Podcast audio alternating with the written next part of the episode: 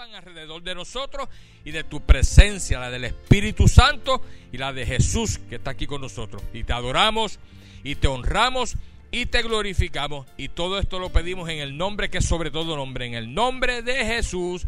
Amén y amén. Dale otro aplauso al Señor, gloria a Dios y saluda al que está cerquita de ti. Dile, qué bueno que viniste hoy a la iglesia. Gloria al Señor. Amén y amén. Y pueden sentarse, pueden ponerse cómodos, gloria a Dios. Gracias Jesús. Vamos a buscar la palabra en, en el libro de Juan. Vamos a buscar el libro de Juan. Y vamos a buscar el capítulo 4. Libro de Juan, capítulo 4. Gracias Jesús.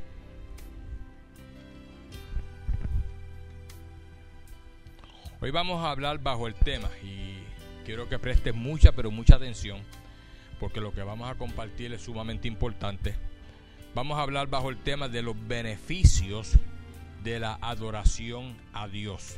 Diga conmigo los beneficios de la adoración a Dios.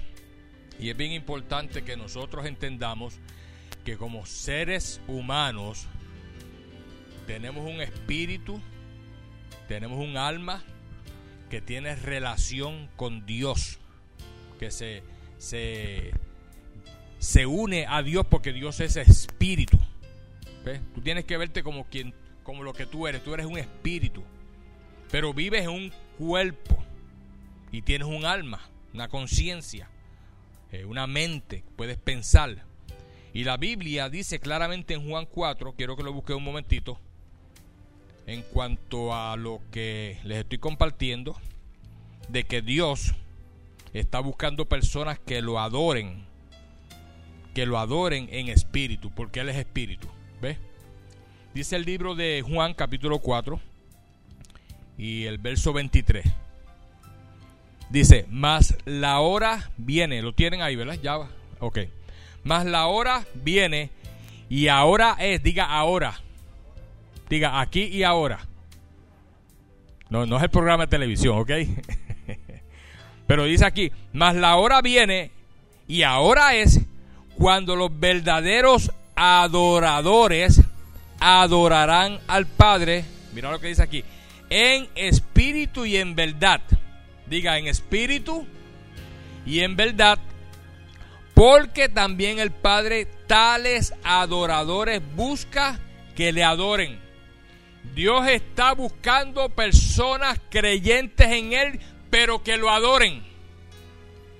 Personas que sepan adorar su presencia, personas que sepan adorarlo y glorificarlo a Él por quien Él es. Más adelante dice, verso 24, Dios es espíritu. Dios es qué? Espíritu, ¿ve? Y los que le adoran en espíritu y en verdad es necesario, necesitamos, es necesario que adoren. Para nosotros como seres humanos y como seres que somos espirituales, que tenemos un alma, tenemos un cuerpo y un espíritu, nos conviene, hay beneficios cuando nosotros aprendemos a adorar a Dios.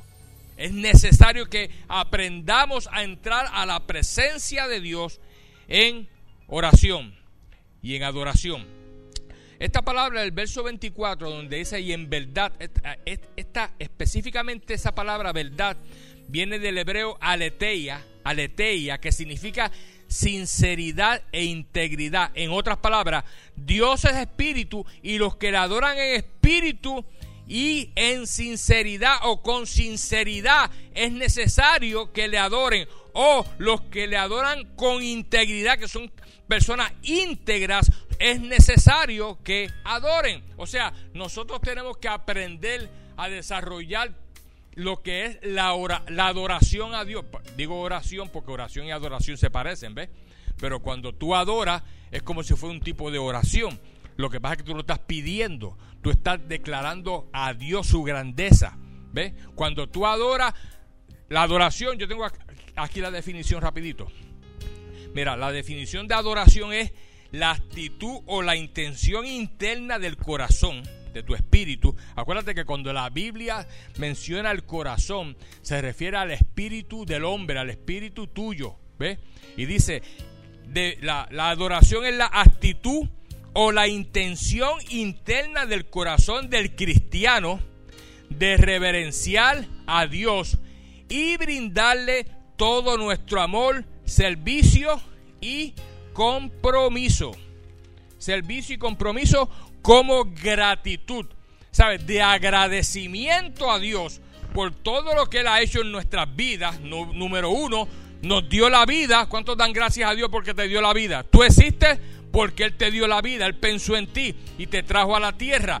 Nos dio la vida. Número dos, tenemos que ser, tenemos que tener gratitud con Dios porque Él nos ha hecho hijos suyos. Tú no eras hijo de Dios, tú eras creación de Dios. Y cuando tú recibes a Cristo, te conviertes en hijo de Dios a través de Cristo. ¿Ves? Ahora somos hijos de Dios. Y número tres, tú vas a disfrutar de la maravillosa bendición de poder pasar la eternidad con Él. Ustedes no han visto a veces este, concursos que hacen y dicen que el premio va a ser que vas a tener una cena con este galán fulano de tal.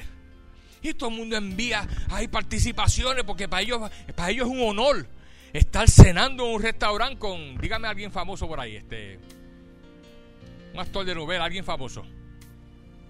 O sea, nadie conoce a nadie famoso. Un cantante, un cantante. Ah, Ricky a Ricky Martin. Usted se va a ganar un, este, vamos mejor Chayanne. Sí, sí. Usted se va a ganar una cena con Chayanne en un restaurante de los más prestigiosos en San Juan, Puerto Rico. Y usted ahí, wow, voy a cenar con Chayanne en ese restaurante. ¡Qué, qué bendición! Pues ¿sabe qué? Si tú aprendes a adorar a Dios, si tú aprendes a ser una persona que muestre gratitud a Dios en todo lo que te da y en todo lo que tú tienes, tú vas a tener la maravillosa bendición de cuando partas de aquí de la tierra, poder pasar la eternidad con Dios. Para mí eso es lo más grande que una persona puede recibir. Acuérdate que la vida tuya en la tierra es pasajera. No somos piedra.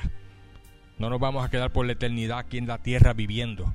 Vamos a retornar con un cuerpo glorificado, pero ahora, en la actualidad, la vida que tenemos es una vida pasajera, 80, 100, 110, 120 años, pero te vas a ir de aquí.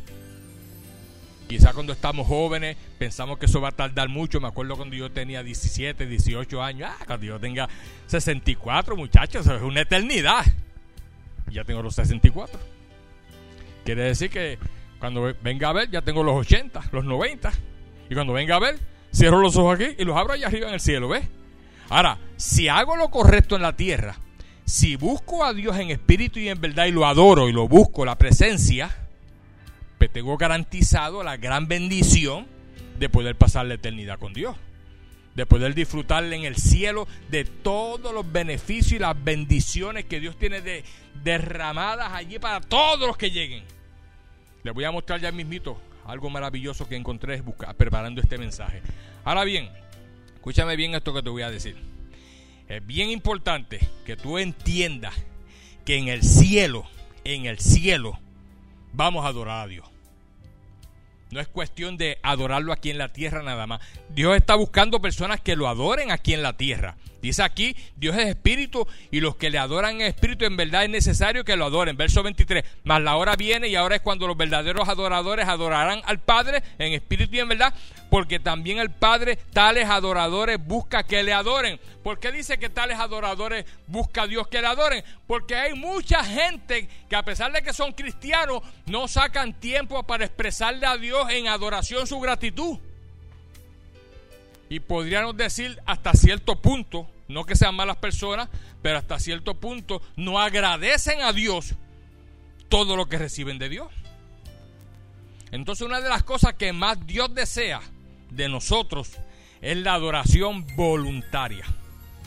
Él está buscando adoradores que lo adoren a Él en espíritu y en verdad. Algo que sea voluntario, algo que nazca de tu corazón, algo que tú sientas el deseo, la pasión, e, el gozo de, de doblar tus rodillas, irte a una esquinita en tu casa o ya sea en el cuarto, en, la, en el carro manejando el auto o sacar un tiempo en el mismo trabajo, irte a una esquinita en el trabajo, pero sacar un tiempo de adoración es más, haciendo ejercicio y caminando, tú puedes adorar a Dios. A veces yo estoy caminando en el parque haciendo ejercicio y comienzo a levantar las manos y comienzo a adorar a Dios y a exaltar a Dios, a glorificar a Dios. En cada momento que tú te acuerdes, tú puedes levantar un clamor a Dios y adorarlo, porque Dios está buscando gente, gente cristiana que lo adoren.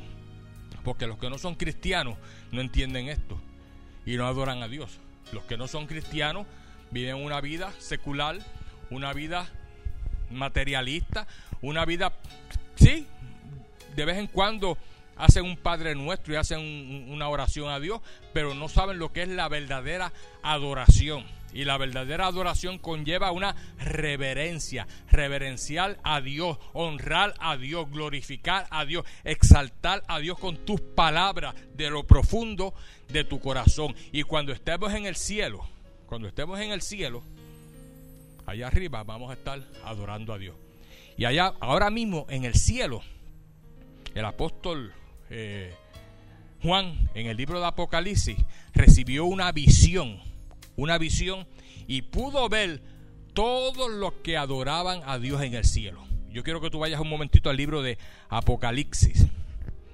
Apocalipsis, búscate Apocalipsis el verso, el capítulo 4.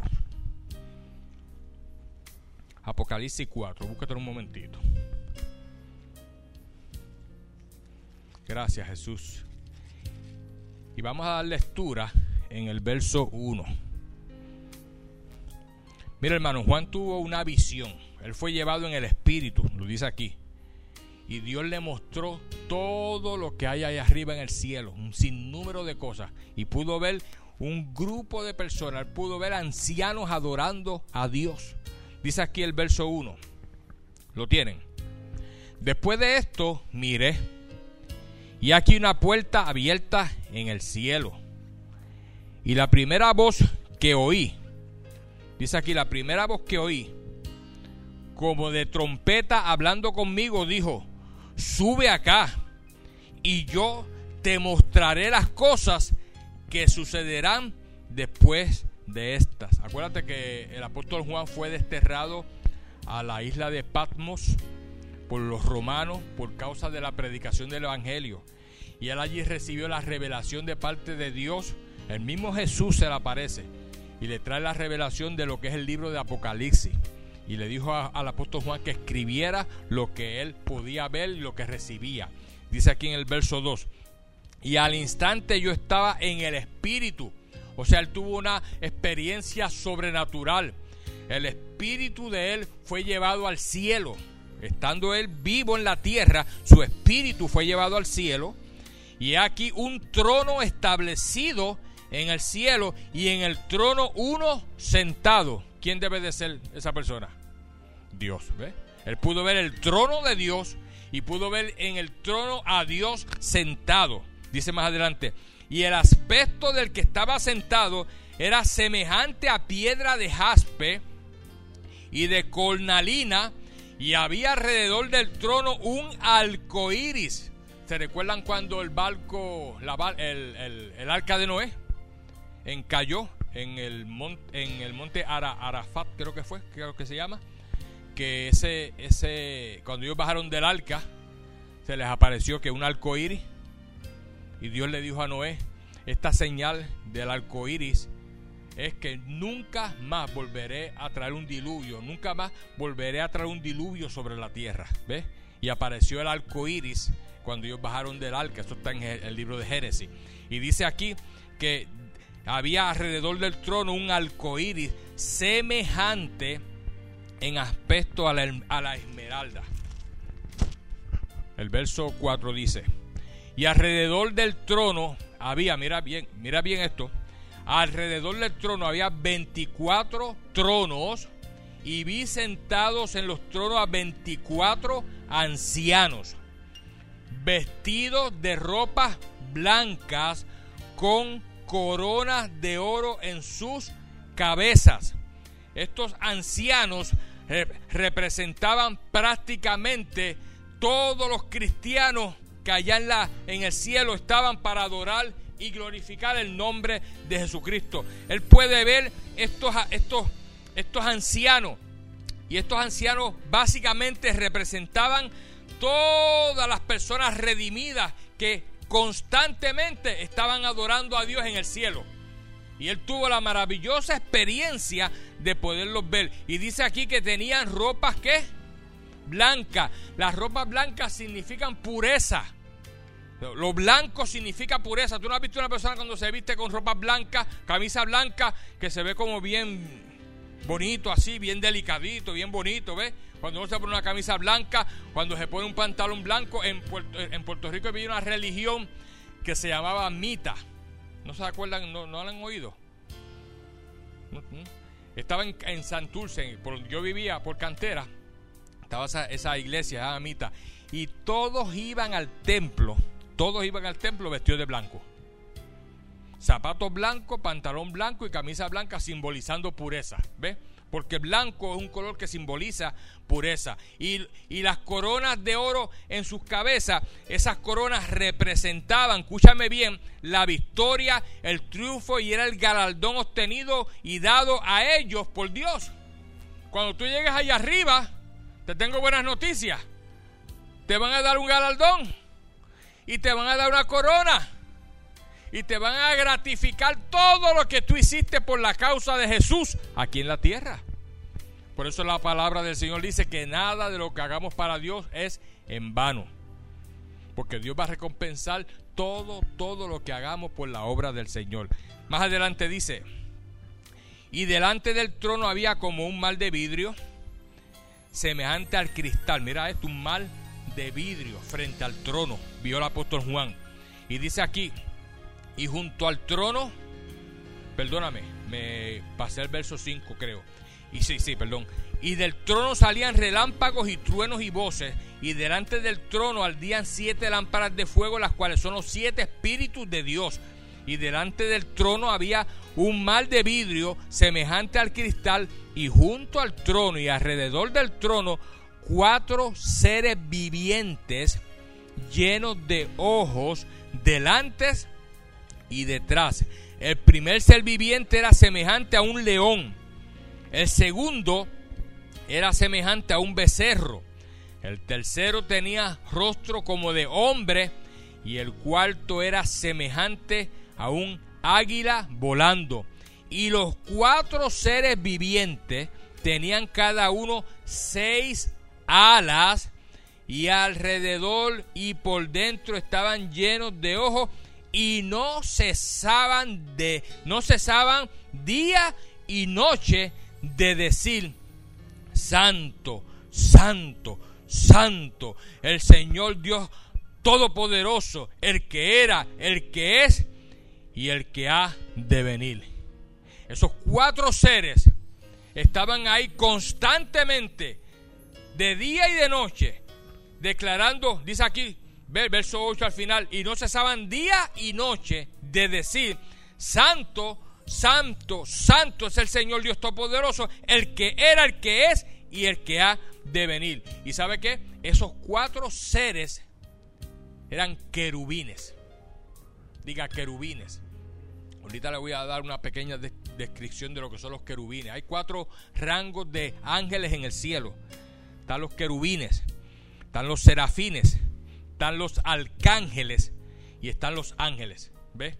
Y ahorita les voy a explicar un poquito cuál es la función de cada uno de ellos. Ahora, lo importante que tú puedas entender, quiero que tú entiendas en esta mañana, es que estos ángeles, querubines, a pesar de su apariencia, eran ángeles designados por Dios, creados por Dios para precisamente estar adorando constantemente alrededor del trono de Dios.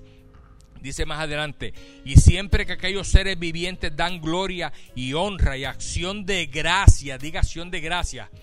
Mira, mira, hasta en el cielo ellos están, esos querubines estaban dándole gracias a Dios. Dice, al que está sentado en el trono, al que vive por los siglos de los siglos, los 24 ancianos se postran delante del que está sentado en el trono y ¿qué hacen? Y adoran. O sea, por eso es que te digo, en el cielo nosotros vamos a seguir adorando a Dios. Vamos a seguir y lo vamos a adorar con más facilidad porque allí no va a haber un diablo molestando en la mente ni poniéndote pensamientos de hacer otras cosas y distraerte. Cuando tú tienes el deseo de adorar a Dios, que seguida te viene un pensamiento, pero acuérdate que tienes este compromiso y tienes que hacer aquello. No te metas ahora a adorar a Dios, hazlo después. Y tú dices, ¿verdad? Lo voy a hacer después. Porque en el cielo no va a haber ese problema. Porque nuestra vida va a estar allá dedicada completamente a Dios y no va a haber diablito que te esté poniendo pensamientos en la mente, ni dardos de fuego, ni deseos corruptos, ni negativos, porque eso no va a existir en el cielo. Amén. ¿Estamos claros en eso? Y dice aquí, en el verso 10, los 24 ancianos se postraron delante del que estaba sentado en el trono y adoraron al que vive por los siglos de los siglos y echan sus coronas delante del trono diciendo, Señor, digno eres de recibir la gloria, la honra y el poder, porque tú creaste todas las cosas y por tu voluntad existen y fueron creadas. Amén.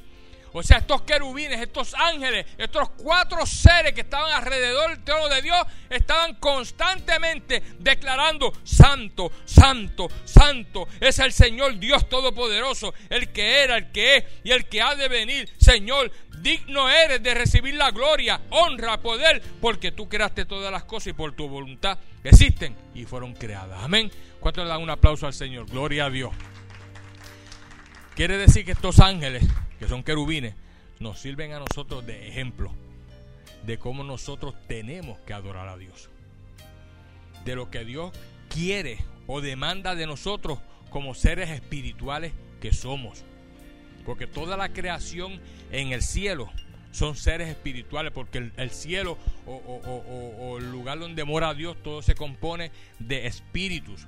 Pero acuérdate, porque hay veces que tenemos el concepto de la palabra espíritu como algo que es transparente, medio fantasmagórico, así. Y un espíritu es una creación. Dios es, espíritu y Dios es real. Dios no es un fantasma ni algo que, que, que, que es así como transparente, ¿no? Dios es un ser. Nosotros en el mundo espiritual vamos a ser seres espirituales, pero con un cuerpo como el que Cristo. Mira, hermano, cuando Cristo, cuando Cristo resucitó, Cristo resucitó en un cuerpo creado especialmente para poder vivir en el mundo espiritual, pero era un, un cuerpo tangible. ¿Se recuerdan que ellos, después que él resucitó y, estuvo caminando con los apóstoles, hasta comió con ellos? En una ocasión le dijo, ¿no tienen nada que comer? ¿Ves? Y comió pescado con ellos en ese cuerpo glorificado. Ya Jesucristo estaba en la creación de lo, de, lo original que era él, un espíritu, pero con un cuerpo glorificado, dice el apóstol en Corintios, que fue, le fue dado por Dios. Y es el mismo cuerpo que tú y yo vamos a tener cuando nosotros partamos de la tierra. Un cuerpo glorificado que va a ser un cuerpo espiritual, porque vamos a seguir viviendo en el mundo espiritual, pero es un cuerpo tangible que va a tener la apariencia como apariencia física, por decirlo así, y va a tener nuestro propio rostro no, no, vas a ser, no vas a, diferente, vas a tener tu propio rostro, tu propia personalidad, quien tú eres, pero de una manera especial porque vas a vivir por toda la eternidad con Dios y vas a vivir para lo que Él desee que tú hagas. Y una de las cosas que vamos a hacer es adorarlo. Adorarlo. Y no te creas que eso va a ser aburrido. Porque muchas veces, ay, lo que vamos a hacer es adorar allá. No, Dios tiene muchas cosas que nosotros vamos a hacer allá arriba. La Biblia dice que Dios tiene una ciudad, tiene una ciudad. La Biblia dice que Jesucristo va a venir con sus con todos los redimidos que se vayan en el arrebatamiento de la iglesia, cuando Él regrese, vamos a establecer su reino milenial aquí por mil años. Vamos a vivir en la tierra por mil años y luego vamos a establecer una tierra nueva, un cielo. Él va a ser tierra nueva, cielo nuevo. La tierra va a proseguir, pero vamos a estar habitando la tierra como, como Dios quiso al principio. ¿Se recuerdan cuando Dios creó a Adán y a Eva? Él le dijo, fructificad y multiplicad. Y ellos iban, mira, se, se cree, se cree que Adán y Eva la, fuerza de gravedad no tenían poder sobre ellos y ellos podían elevarse aquí y ir a otro lugar sin ningún tipo de problema. Después de la caída del hombre, que caen de la gracia de Dios, pierden un montón de bendiciones y de facultades que ellos tenían, porque ahora el espíritu está muerto en delitos y pecados. Desde el día que desobedecieron Dios. Porque realmente el pecado de ellos no fue... O sea, la manzana fue el punto de contacto. Pero el verdadero pecado de ellos fue la desobediencia al comer del fruto que Dios le dijo, no comáis de él. Ahí es que está el punto, ¿ves? Ahora, ellos eran unos seres espirituales y no había planificada la muerte física para ellos. Y se iban a fructificar, iban a tener hijos, la tierra se iba a llenar, pero el diablo cambió todo porque tentó a Eva, tentó a Adán, cayeron de la gracia de Dios y el pecado entró a través de ellos. Pero cuando nosotros retornemos a la tierra y establezcamos el, el reino milenial con Jesucristo, todo va a ser totalmente diferente. Ahora bien, escúchame bien esto. Los cuatro seres vivientes, estos cuatro seres vivientes que se mencionan en este verso 6, ¿ves? y delante del trono habían como un mal de vidrio semejante que está, y junto al trono y alrededor del trono cuatro seres vivientes llenos de ojos delante y detrás. Estos cuatro seres vivientes que nunca cesan de adorar a Dios, Ezequiel, el profeta Ezequiel, el sacerdote Ezequiel, en el capítulo 1, habla sobre ellos. Y te estoy hablando de cuando él profetizó y habló sobre estos ángeles, fue en el año 593 antes de Cristo. O sea, todavía Cristo no había venido a la tierra, no había dado su vida en la cruz del Calvario. 593 años antes, él recibe una revelación inspirado por Dios, una inspiración de Dios, y habla precisamente sobre estas criaturas, sobre los querubines que están alrededor del trono de Dios. Quiero que busques un momentito Ezequiel capítulo 1. Ezequiel capítulo 1. Pastor, ¿y dónde está Ezequiel? En el Nuevo Testamento. ¿Dónde está Ezequiel? A ver si saben. Muy bien, el Viejo Testamento. Ezequiel capítulo 1. ¿Lo tienen? Dice, aconteció verso 1. Aconteció en el año 30, en el mes cuarto,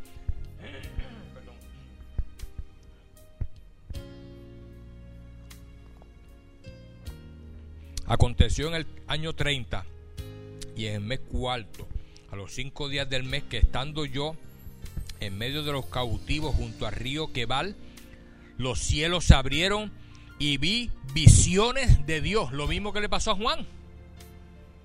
Juan fue llevado en el espíritu. Y dice aquí el profeta Ezequiel que él vio que los cielos se abrieron y vio visiones de Dios. Y el, y el en el quinto año de la deportación del rey Joaquín, a los cinco días del mes, vino palabra de Jehová al sacerdote Ezequiel, hijo de Buzi, en la tierra de los caldeos junto al río Quebal. Vino allí sobre él la mano de Jehová. Y miré, y aquí venía del norte un viento tempestuoso y una gran nube con un fuego envolvente y alrededor de él un resplandor en medio del fuego, algo que parecía como bronce refulgente y en medio de ella la figura de cuatro seres vivientes. Y esta era su apariencia. Había en ellos semejanza de hombre, lo mismo que describió el apóstol Juan en el Apocalipsis, es lo mismo que él está describiendo aquí semejanza de hombre, cada uno tenía cuatro caras y cuatro alas, y los pies de ellos eran derechos, y la planta de sus pies como planta de pie de becerro, y centelleaban a manera de bronce muy bruñido, debajo de sus alas, a sus cuatro lados tenían manos de bronce, y sus caras y sus alas por los cuatro lados. Con las alas se juntaban el uno al otro, no se volvían cuando andaban, sino que cada uno caminaba derecho hacia adelante y el aspecto de sus caras era cara de hombre, cara de león al lado derecho de los cuatro y cara de buey a la izquierda, los cuatro, asimismo había en los cuatro cara de águila. Así eran sus caras y tenían sus alas extendidas por encima cada uno dos, las cuales se juntaban y las otras cubrían sus cuerpos. Aquí está haciendo una descripción de los querubines. Dios le muestra al profeta Ezequiel lo que son los querubines en el cielo que están constantemente adorando la presencia de Dios. Ahora, ¿sabes qué? Son cuatro querubines. Y cuando Dios creó a Luzbel, lo hizo un querubín.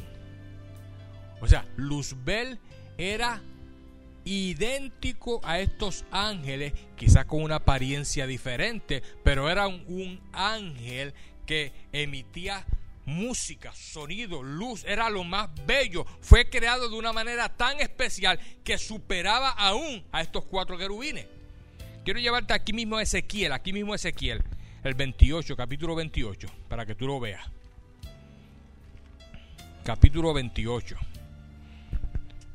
Esto es importante que lo sepamos, hermano, porque nosotros tenemos que entender que hay seres espirituales que se llaman ángeles, querubines, serafines, arcángeles, que viven en donde está Dios y nosotros vamos a morar con Dios y vamos a estar compartiendo con ellos por toda la eternidad.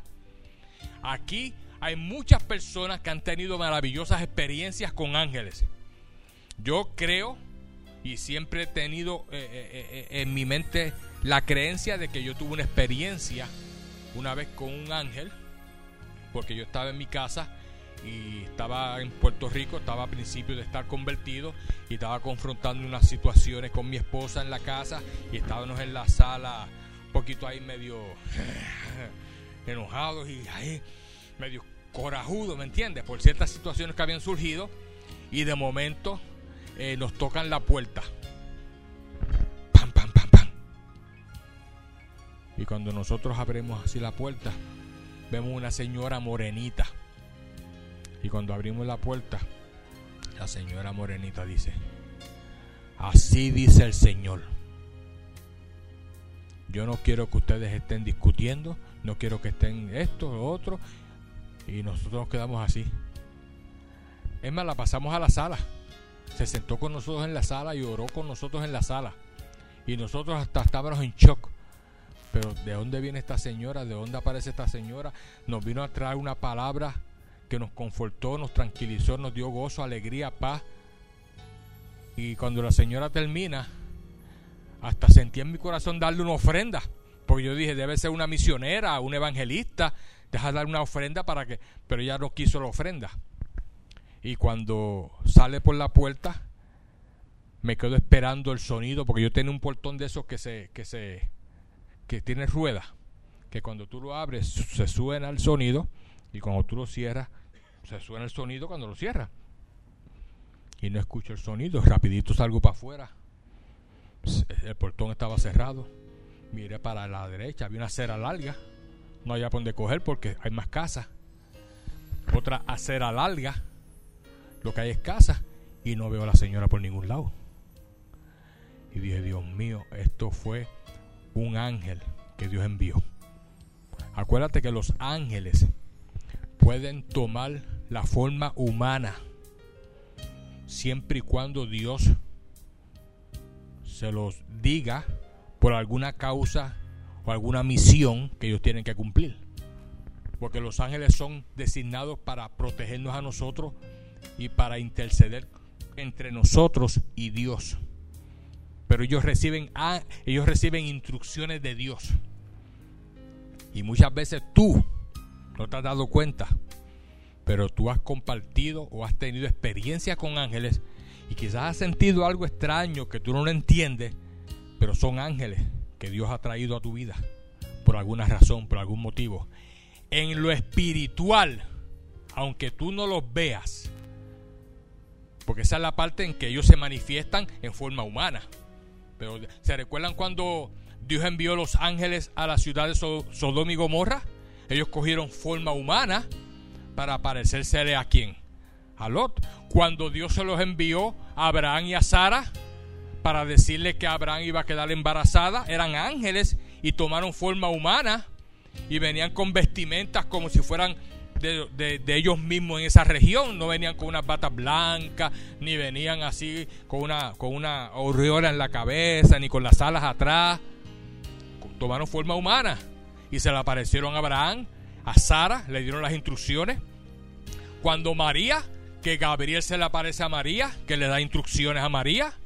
Cuando a Lot, que le dice, Saquen a, saca a tu esposa y a la familia de Lot porque Dios la va a destruir, eran hombres que cuando los homosexuales de la ciudad de Sodoma y Gomorra los vieron, le dijeron a Lot que les presentara a esos hombres porque ellos quieren tener relaciones con ellos, porque los homosexuales quieren tener relaciones con hombres. Y Lot le dijo a ellos, mira, no, no, no, prefiero darle mis hijas, pero ustedes no toquen a estos hombres, porque él sabía que eran hombres de Dios, ángeles que Dios había enviado. Ahora, ¿por qué te digo esto? Porque los ángeles son reales y aunque tú no los veas ahora mismo aquí en la iglesia, yo estoy predicando, tú estás sentado ahí. Pero aquí en la iglesia, ahora mismo, esto está allí, aquí lleno de ángeles. Una vez había una hermana aquí sentada y después que se acabó el servicio me dice, pastor, vi una visión detrás de usted en el púlpito.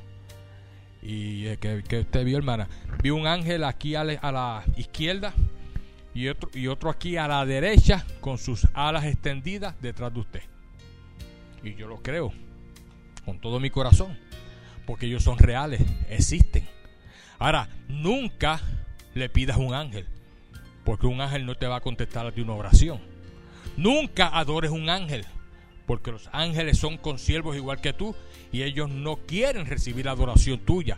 Ellos mismos le dijeron a Juan en la isla de Patmo, cuando se le apareció al ángel, que, que, que Juan lo adoró. Le dijo, no, no, no, no me adores a mí, adora a Dios. Porque yo soy consiervo igual que tú eres siervo, yo soy consiervo igual que tú. Yo le sirvo a Dios y tú le sirves a Dios, así que a mí no me adore. A quien único adoramos, escúchame bien en esta mañana, a quien único adoramos es a Dios.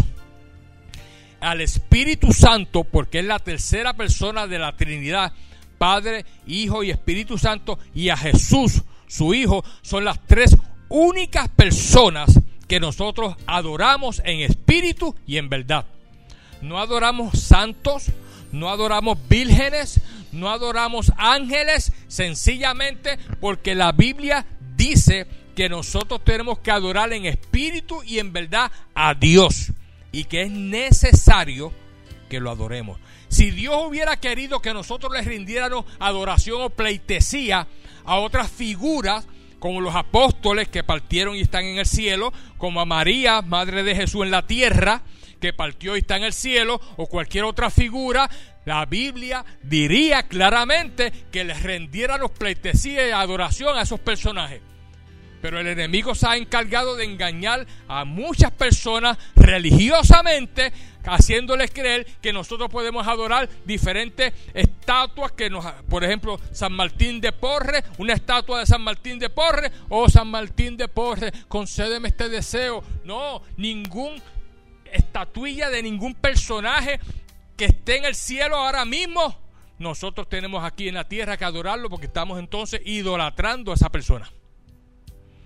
Uno de los mandamientos es que no nos inclinemos, de los diez mandamientos, uno de los mandamientos es que no nos inclinemos ante ninguna figura, ante nada que se asemeje a lo que está en el cielo, que solamente adoremos a quién, a Dios. ¿Estamos claros en eso? Por lo tanto, estos ángeles, estos ángeles eran querubines. Y mira lo que dice aquí ahora de quién era Satanás. ¿Quién era Satanás? Dice aquí en el verso 11, 28, 11, capítulo 28 de Ezequiel. El verso 11 dice, vino a mí palabra de Jehová diciendo a, a Ezequiel, porque este es el libro de Ezequiel.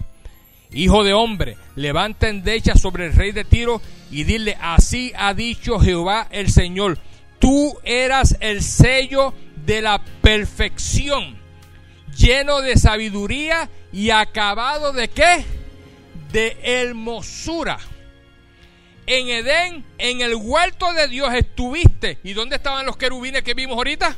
En el huerto de Dios, alrededor del huerto, del huerto de Dios, adorando constantemente a Dios. Y dice aquí, en Edén, en el huerto de Dios estuviste.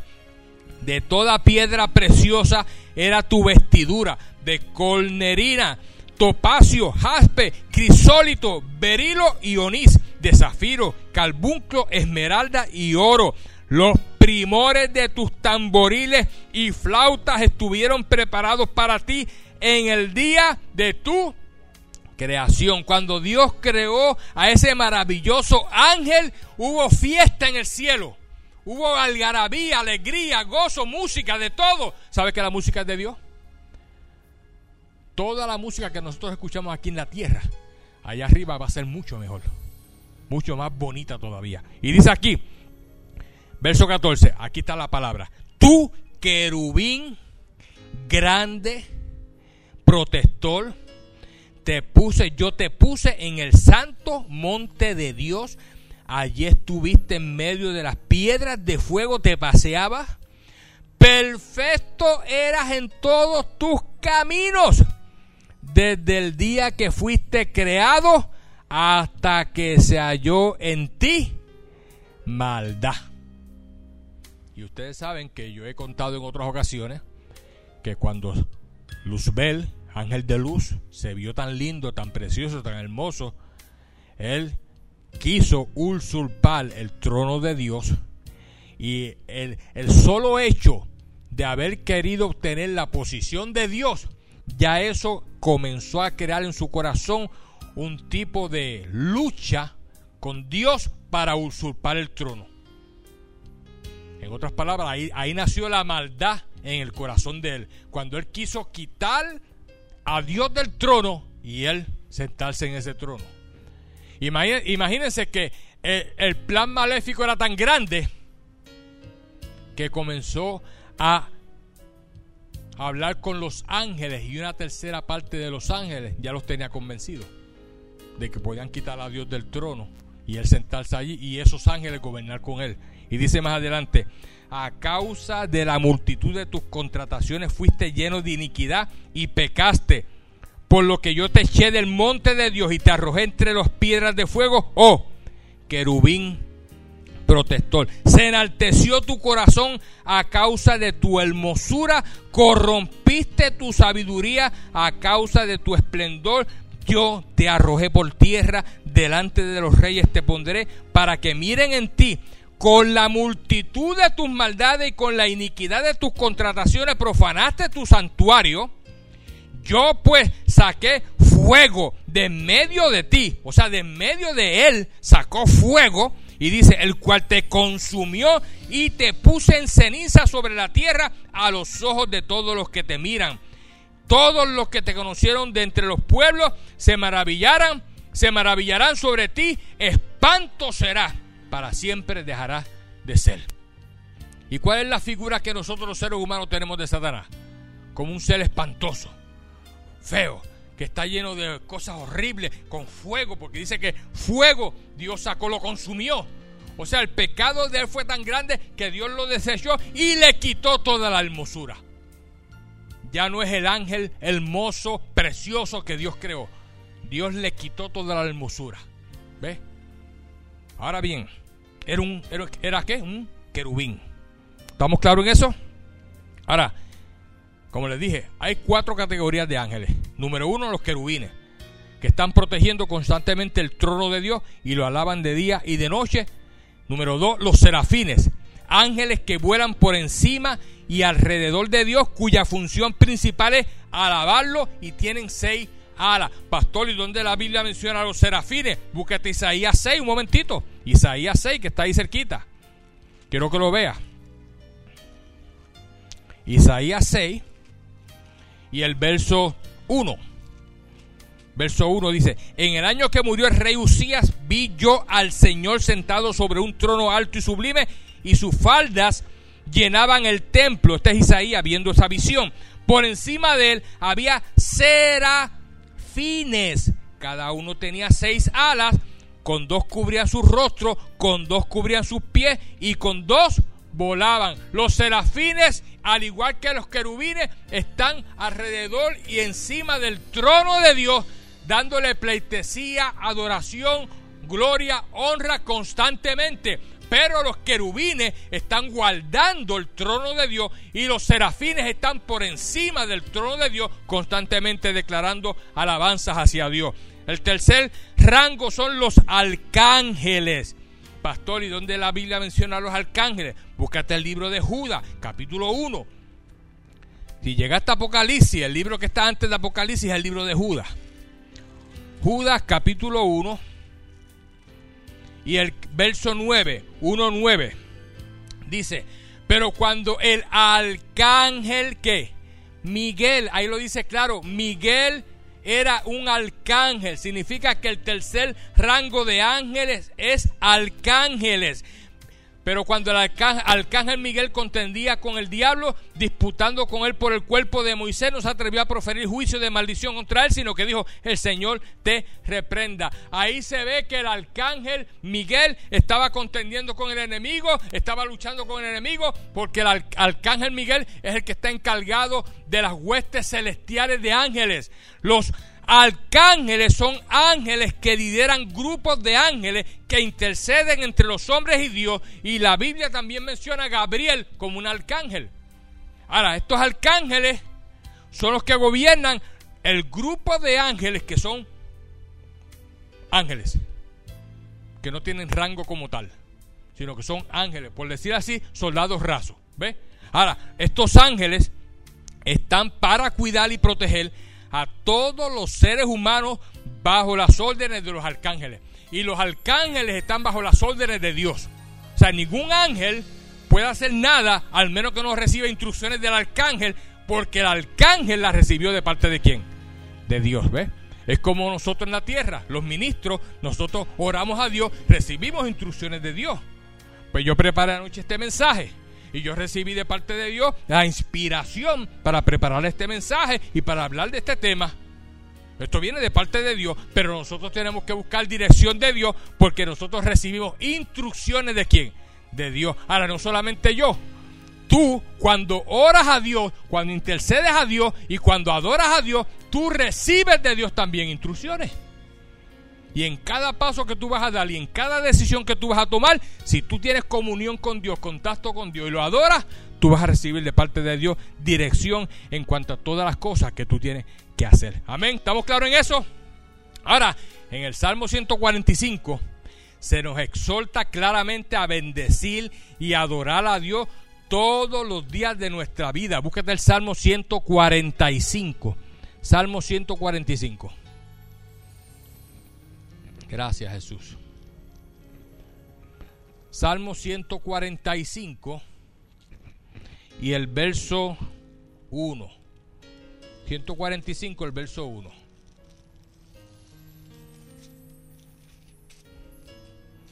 Gracias Jesús. Mira lo que dice. Te exaltaré, mi Dios, mi rey. Te exaltaré, mi Dios, mi rey. Y bendeciré tu nombre eternamente y para siempre. O sea, que lo vamos a adorar en la tierra y cuando estemos en el cielo lo vamos a seguir adorando. Dice aquí que lo vamos a adorar eternamente. Vamos a bendecir a Dios eternamente. Vamos a estar exaltándolo eternamente. Verso, eh, verso 2 dice, cada día te bendeciré y alabaré tu nombre eternamente y para siempre. Amén y amén. O sea que todos los días de tu vida, todos los días de tu vida, la Biblia dice, ¿quién lo dice, pastor como o la Biblia? La Biblia, que tenemos que adorar y alabar y exaltar a Dios todos los días de nuestra vida. Trata de no permitir que no pase ni un solo día de tu vida sin tú sacar un tiempo de adorar a Dios. Así como sacas tiempo para leer la Biblia, así como sacas tiempo para orarle a Dios, para pedirle por tus peticiones y por tu situación, saca tiempo para adorarlo. Cuando el pueblo del Señor adora a Dios, suceden cosas maravillosas. Hay personas que se sanan adorando a Dios. Con adorar a Dios nada más se le van las dolencias, se le van las enfermedades porque es parte de la bendición que Dios tiene para cada uno de nosotros. Ahora, en el Salmo 103, vamos al Salmo 103 un momentito, estamos terminando. Ese soy yo de verdad de corazón. Ese me, me dio deseo de seguir predicando. En el Salmo 103, dice aquí, encontramos cinco beneficios, cinco beneficios para nosotros, por nosotros adorar a Dios. Mira lo que dice Salmo 103 y el verso 1. Bendice, alma mía, a Jehová y bendiga todo mi ser, espíritu, alma y cuerpo. Todo mi ser bendiga su santo nombre. Bendice alma mía Jehová y no olvides ninguno de qué? De sus beneficios. Número uno, es Él es quien perdona todas tus iniquidades. ¿Y qué son las iniquidades? Las iniquidades son todas aquellas cosas que tú has pensado que conllevan perversidad, maldad, injusticia, todo lo contrario a lo moral, todos esos pensamientos o cosas que tú has hecho o hiciste en el pasado por causa de la adoración a Dios, Dios perdona todas tus iniquidades. Todo pensamiento que no es de Dios, que pasa por tu mente, que de momento tú te das cuenta que no es de Dios, ay Señor, perdóname porque este pensamiento yo ni, ni lo quiero tener en mi mente. ¿Me están entendiendo? Él es el que perdona todas tus iniquidades. Ese es el primer beneficio. Segundo beneficio, el que sana todas tus dolencias. Cuando tú tienes un dolor, cuando tú tienes un problema de salud y tú adoras a Dios y tú alabas a Dios, Él te va a sanar y te va a quitar el dolor físico en el nombre de Jesucristo. Y sabes qué? También te va a quitar las dolencias que vienen del alma. Pastor, ¿y cuál dolencia viene del alma? Bueno, cuando una persona tiene una aflicción y tiene un problema, o pierde un ser querido, o pierde un familiar o, un amigo, tú no te has dado cuenta que hay un dolor en el alma, adentro de uno, que es a veces más fuerte que un dolor físico. Y ese dolor causa sufrimiento y llanto. Cuando una madre pierde un hijo, tú no has visto el dolor físico, el dolor del alma, como llora, como grita. ¿Ves? Esa, esa, esa mamá preferiría mil veces tener un dolor físico a tener un dolor del alma por la pérdida de un hijo. Y ese dolor no se va de la noche a la mañana. y Dios dice aquí que Él sana todas las dolencias, hasta las dolencias del alma. Por eso cuando hay una persona que está afligida, sufriendo con un dolor por una pérdida de un familiar, tenemos que orar para que Dios lo fortalezca, para que Dios traiga fortaleza a esa persona, para que Dios traiga fortaleza a esa familia que perdió a ese familiar y tiene un dolor profundo en el alma. Él es el que sana todos tus dolores físicos, no importa la dolencia, la condición, Él la sana. Dice el verso 4, el tercer beneficio el que rescata del hoyo tu vida. En otras palabras, Él va a sacar tu vida del hoyo, del problema, de esa situación que tú tienes, que tú de momento te encuentras ahí hundido. ¿Qué hago, Dios mío? Tengo este problema financiero, tengo este problema que no sé qué hacer. Dice la Biblia que Él rescata tu vida del hoyo y te saca. Te levanta nuevamente en el nombre de Jesucristo y te da la fuerza, el ánimo y, todo lo que necesitas para que sigas hacia adelante. Ese es el tercer beneficio. Cuarto beneficio, el que te corona de favores y que dice ahí y de misericordia. En otras palabras, Él te va a dar protección sobrenatural. La gracia de Dios va a estar sobre ti. Él te va a guardar de accidentes. Él te va, te va a guardar de todo tipo de peligro. Él te va a llevar por el camino correcto en el nombre de Jesús y te va a poner en gracia y favor con las personas y la misericordia de Dios siempre va a estar a tu disposición. Amén. Y el quinto beneficio, el que sacia de bien tu boca, de modo que te rejuvenezcas como el águila. ¿Y qué significa rejuvenecerse? Rejuvenecerse significa tener un aspecto totalmente joven, con fuerza, vigor y energía, como cuando éramos jovencitos, aunque tengamos por fuera eh, la piel un poquito ya arrugadita, pero tú ves el ánimo en esa persona como si fuera un joven.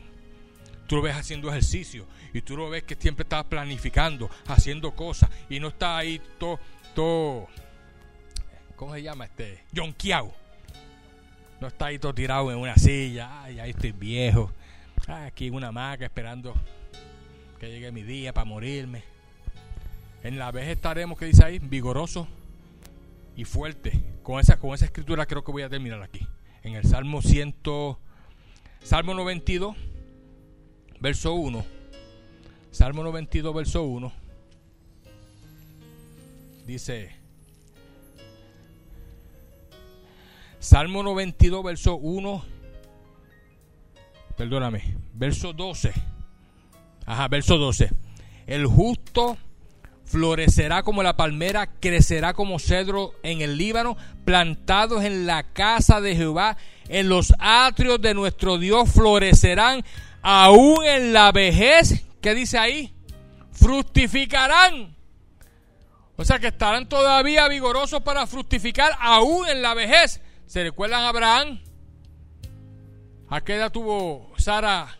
¿Qué edad tenía Abraham cuando Sara quedó embarazada? Dice la Biblia 99 años. Y no solamente Sara, porque como Sara no sabía, no, quedaba embarazada, que se creía que era con Agal, la sirvienta. Y le dijo, a lo mejor es que tú vas a tener el hijo, con ella. Y embarazó a Agal y embarazó a Sara. Y tuvo a, a Ismael con Agal y a Isaías con Sara. O sea, y en la, en la vejez 99 años, pero estaba que estaba vigoroso, estaba un hombre fructífero. Y dice, y estarán vigorosos y qué? Y verdes. De ahí que viene el refrán, cuando tú esos viejitos prospasados. Mira ese viejo verde, ¿qué se cree? ¿Ah? Mira, mira, mira, mira, mirando a las muchachitas esas, el viejo verde ese ahí que viene ese refrán que dice la gente. Y dice, estarán vigorosos y verdes para anunciar que Jehová mi fortaleza es resto y que en él no hay injusticia. Amén. Tres consejitos. Número uno, la adoración tuya a Dios tiene que ser constante. Diga constante. Proponte desde hoy adorar a Dios todos los días. Y si tú no tienes un lugar para separarte aparte para adorarlo, hazlo en el carro, hazlo en, eh, cuando vayas al baño a, hacer, a bañarte, lo que sea. Adora, saca un tiempo de adoración, tú levantas tus manos, no, no para petición ni nada, para adorarlo. Padre, en el nombre de Jesús, ¿eh? vengo ante tu presencia y te adoro, te glorifico. Eso comienza a subir ante la presencia de Dios como incienso, como el humito que, que suelta el incienso. Dice la palabra del Señor que nuestras oraciones, nuestra adoración llega a Dios como si fuera un tipo de incienso. Dos, la adoración va a redirigir tus pensamientos hacia Dios.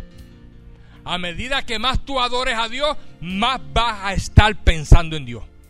Más, vas a tener comunión en tu mente con Dios. Cada decisión, cada paso, Dios va a estar aquí, latente ahí.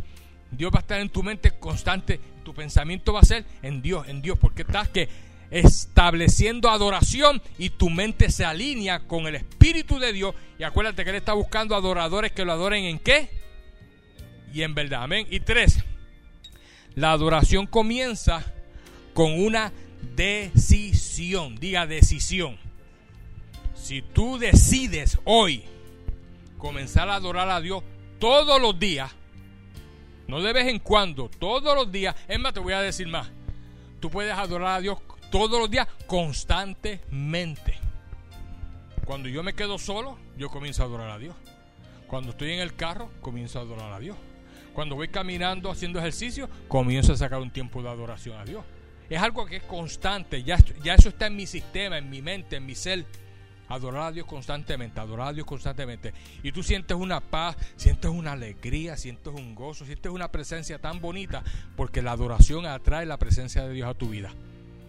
Y no dudes, no dudes de que puedas tener una experiencia con Dios como la tuvo Juan, como la tuvo Ezequiel, como la tuvo Isaías y, puedas y como la tuvo Pablo, una experiencia que puedas ver a Dios, puedas ver a Jesús o puedas ver un ángel del Señor al lado tuyo.